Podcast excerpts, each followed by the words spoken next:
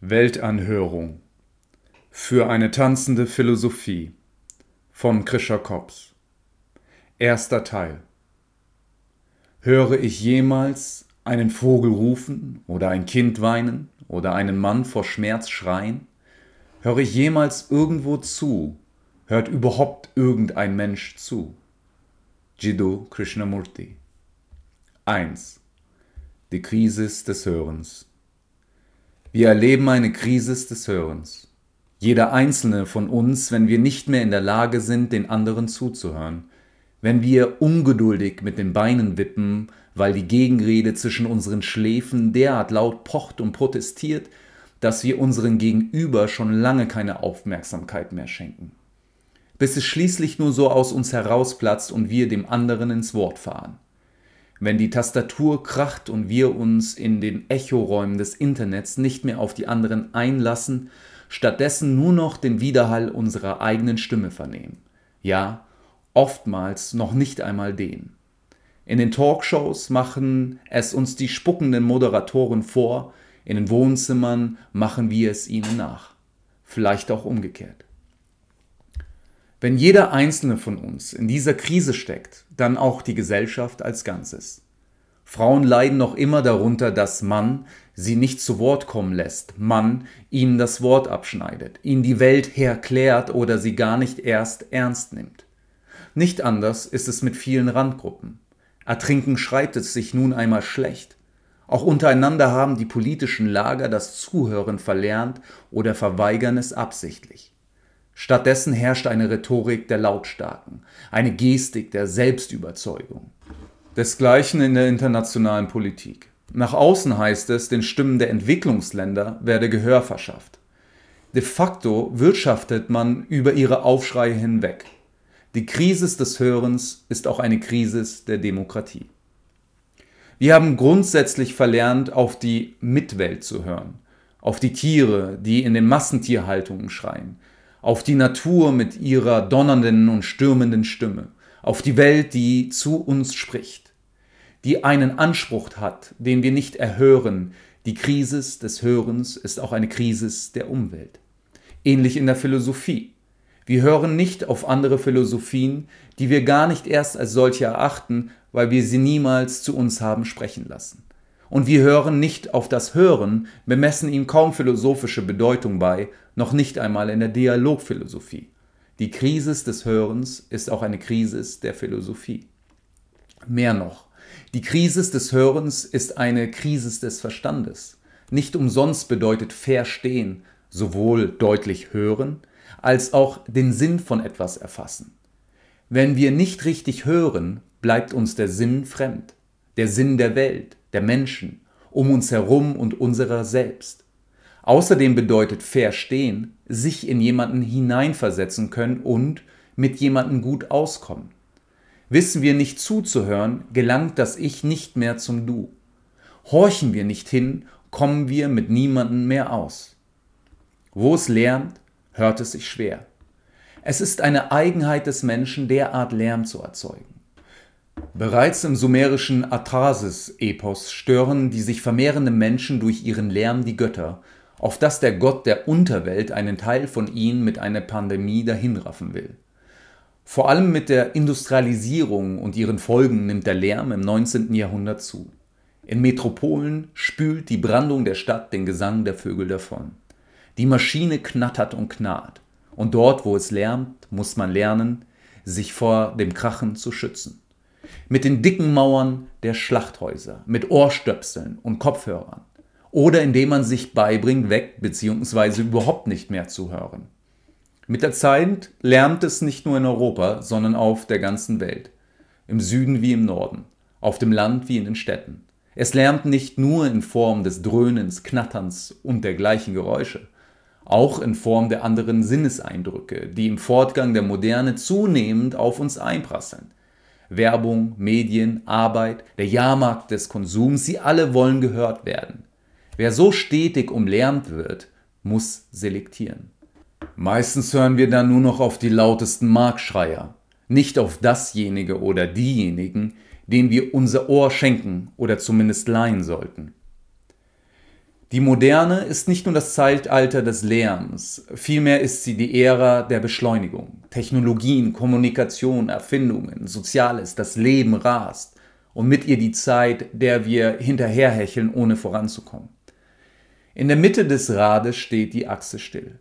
Selbst in den Wissenschaften sind alle damit beschäftigt, etwas zu sagen. Zeit fürs Hören bleibt kaum.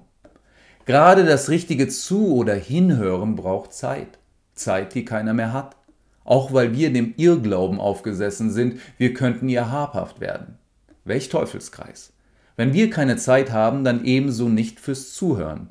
Und wenn wir nicht zuhören können, dann hören wir nicht diejenigen, die uns anhalten, dass wir Zeit zum Zuhören brauchen.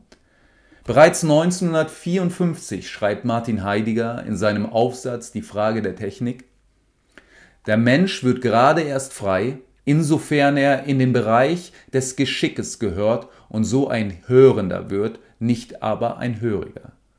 Unter Geschick versteht Heidegger die tiefste Bewegung der Geschichte, nicht historisch, sondern wie der Mensch das Seiende entbirgt. Es scheint, als liefen wir laut Heidegger Gefahr, im Zeitalter der Technik nicht mehr das Seiende zu hören, sondern uns etwas diktieren zu lassen. Und zwar wie wir zu sein haben.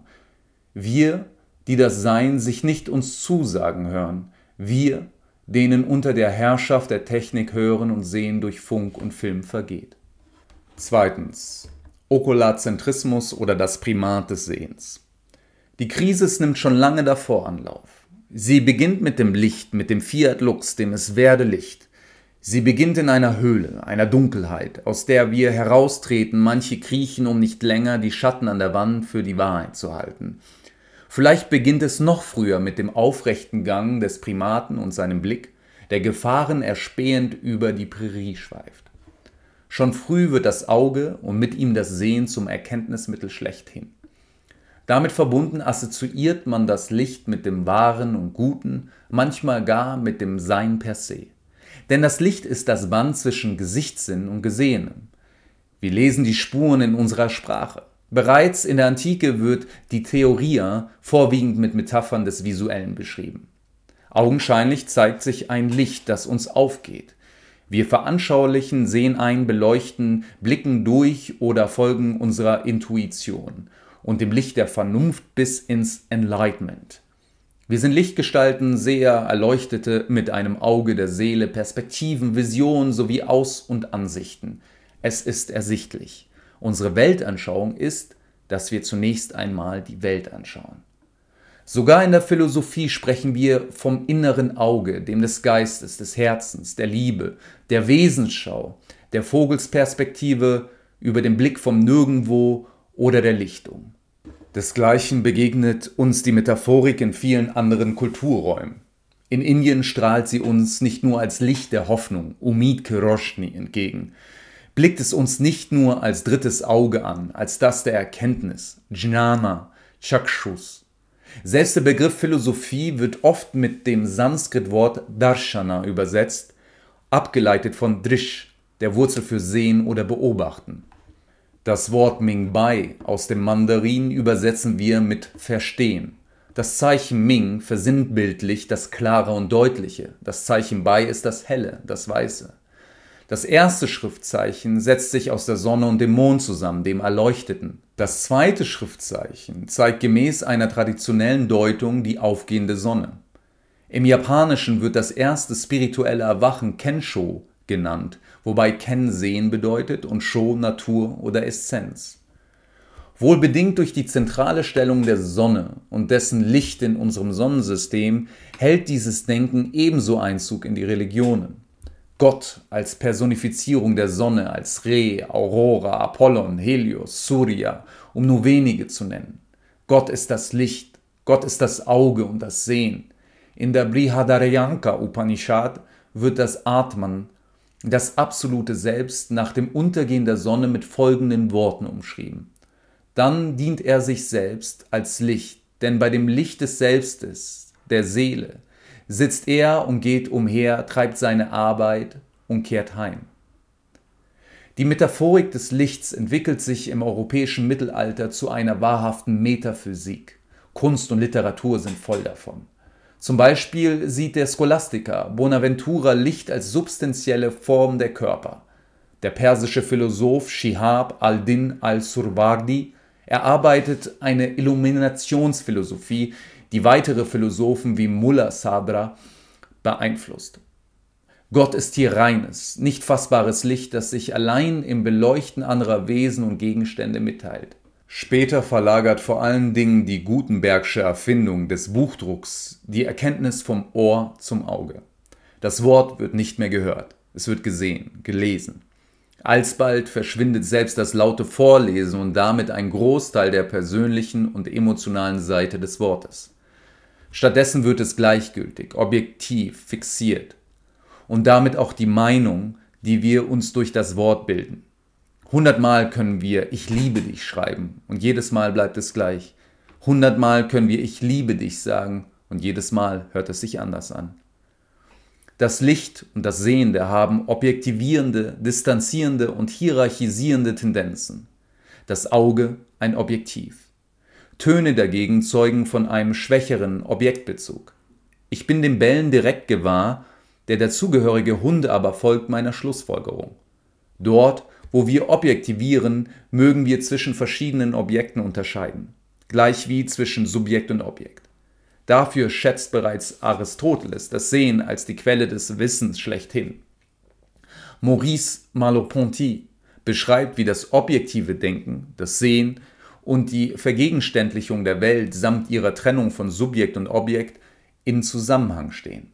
Es, das objektive Denken, schneidet alle zwischen dem Ding und dem inkarnierten Subjekt bestehenden Bedingungen ab und lässt zum Aufbau unserer Welt nur mehr bloße Sinnesqualitäten bestehen, die von uns beschriebenen Erscheinungsweisen aus ihnen ausschließend, wobei der Vorzug den visuellen Qualitäten gegeben wird, da ihnen ein Anschein der Autonomie eignet, sie minder unmittelbar dem Leib verknüpft sind und uns eher noch einen Gegenstand präsentieren, als uns in eine Atmosphäre versetzen.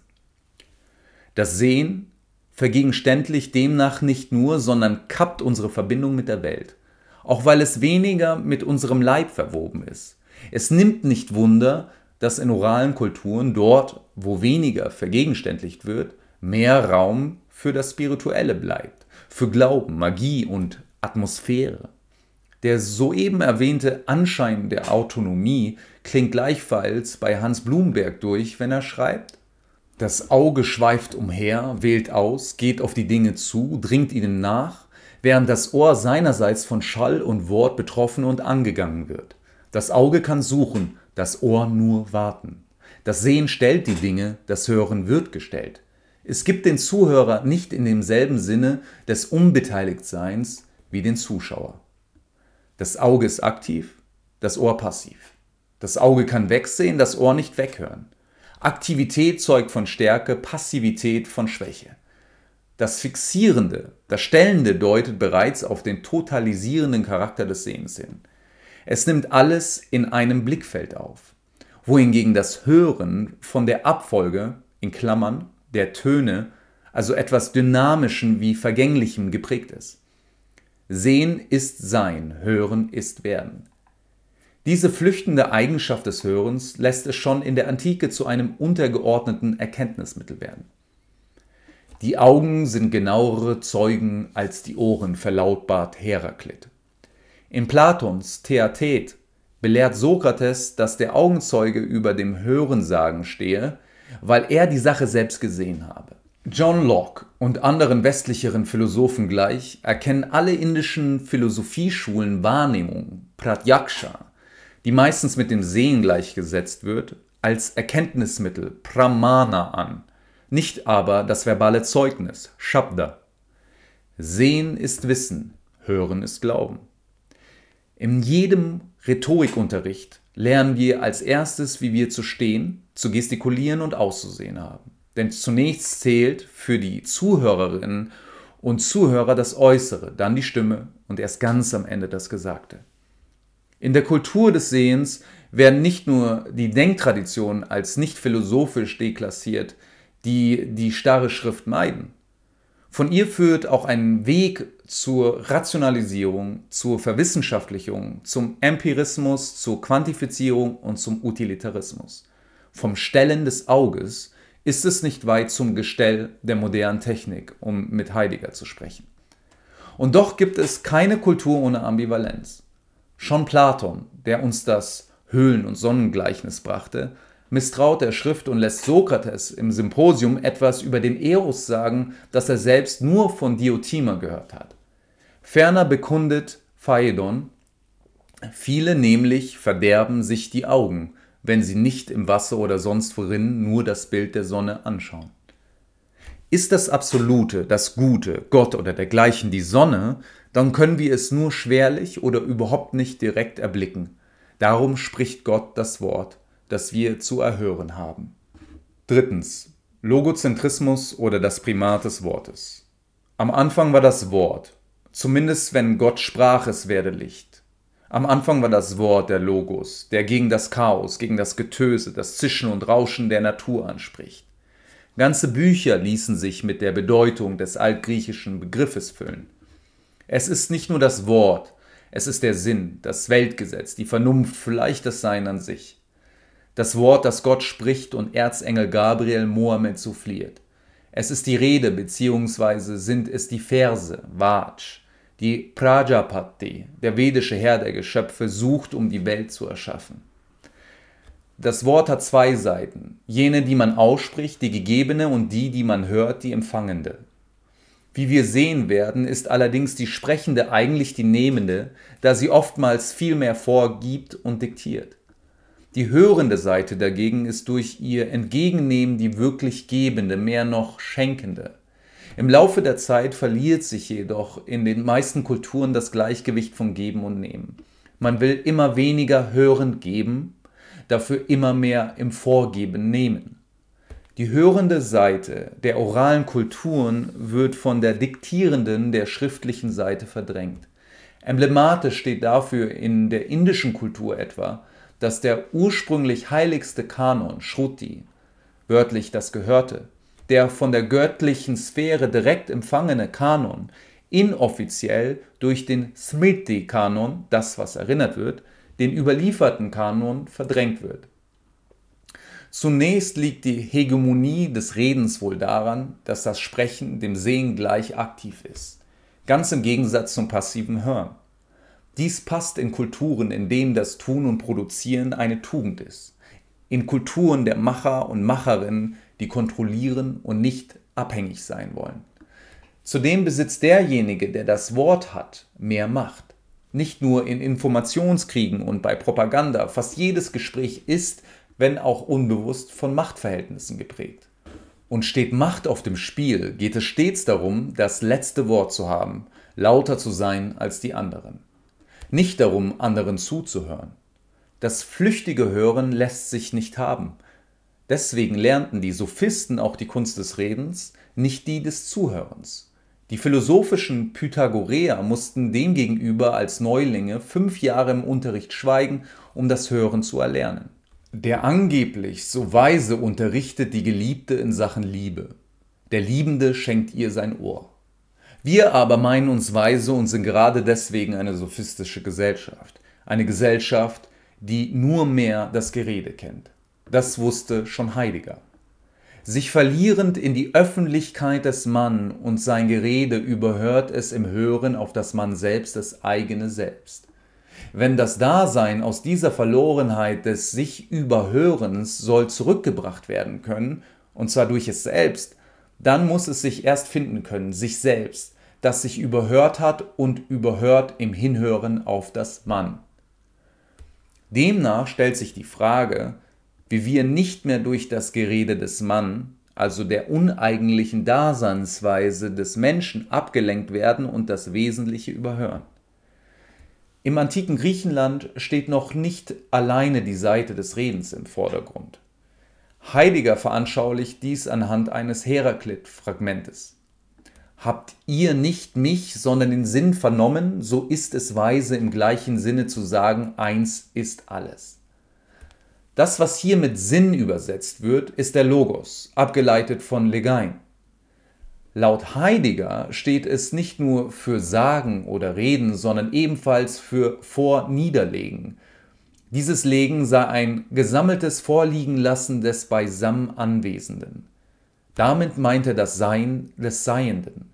Es gehe nicht darum, den Schall der Wörter zu vernehmen, die Laute heißt es bald darauf.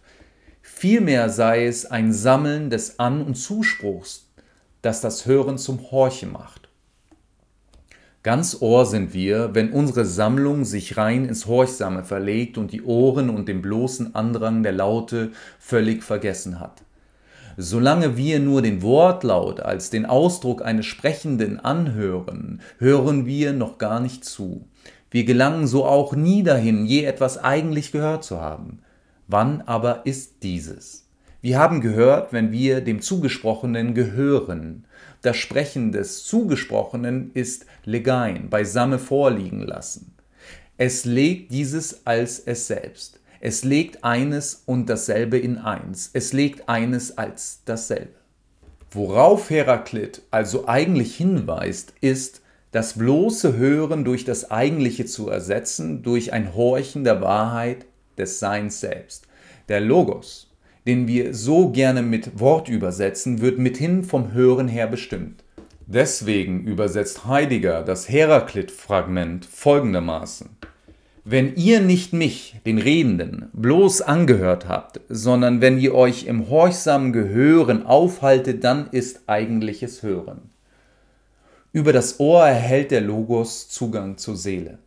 Das Hören ist der erste Schritt, das gesprochene Wahre zu vernehmen, es in sich eindringen, ja einstanzen zu lassen. Deswegen gilt dem Hören der Vorrang vor den anderen Sinnen. Nur es gewährt durch den Logos einen Weg zum Ganzen. In den Disputationen der mittelalterlichen Universitäten war es gang und gäbe, das Gesagte des Gegenübers zu wiederholen, bevor man darauf in der sogenannten Responsio etwas erwiderte. Dadurch wollte man sicher gehen, dass man das, worauf man antwortet, auch verstanden hat. Allein das beweist jedoch nur, dass man den anderen gehört, nicht dass man gehorcht hat, der Wahrheit, die hinter den Worten steht, dem Logos, zu dem man durch den Dialog gelangt, dir für hindurch. Wie kommen wir also weg vom bloßen Gerede, von Machtworten? Wie lernen wir wieder zu hören? Nicht irgendein Hören, sondern das Hören der Wahrheit, das Hinhören, das Horchen.